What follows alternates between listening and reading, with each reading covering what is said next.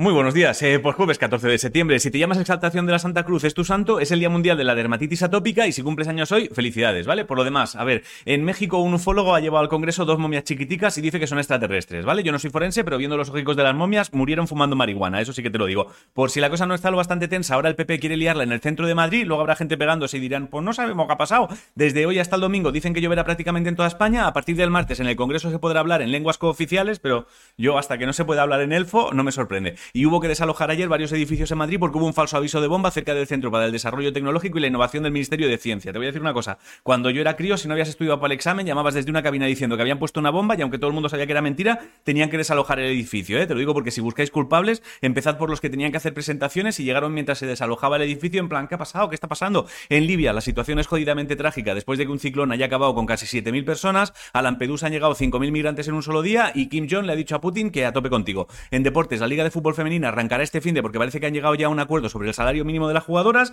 y unos chavales suizos han batido el récord de aceleración pasando de 0 a 100 en 956 milésimas de segundo, ¿vale? Con un coche de carreras eléctrico que han hecho ellos a mano. En cultura se cumplen 25 años de la muerte de Carlos Saura y hay exposiciones suyas en Madrid Valencia. La última persona que conoció personalmente a Federico García Lorca murió ayer. Tica Fernández Montesinos se llamaba, era su sobrina mayor, así que a partir de ahora, cuando alguien diga algo de Lorca será porque lo ha leído en algún sitio. El Teatro Lope de Vega en Sevilla estará cerrado este año porque dicen que no es seguro y si te interesa la arqueología, que es lo de barrer flojito para no romper nada, el Museo Arqueológico Nacional este viernes vuelve a abrir. En ciencia han secuenciado el genoma completo de la vid para poder crear viñedos mucho más resistentes incluso a los cambios climáticos, así que guay, porque por muy jodidos que estemos, podremos seguirse bebiendo vino. Y he leído que si tienes más de 60 palos y la mayor parte del tiempo la pasas sentado viendo la tele o básicamente haciendo nada, las posibilidades de desarrollar demencia son más altas. En música, ayer Chica Sobresalto sacó tema, Angelus Apátrida también sacó un adelanto del disco que sacarán el 20 de octubre. Y si eres fan de Olivia Rodrigo, ya te, de Olivia ya te mis cojones. Y en videojuegos, hoy a las 4 tienes un Nintendo Direct para contar las movidas que llegarán este invierno a la Switch. Si no sabes qué comer, hazte arroz meloso de calabaza y jamón.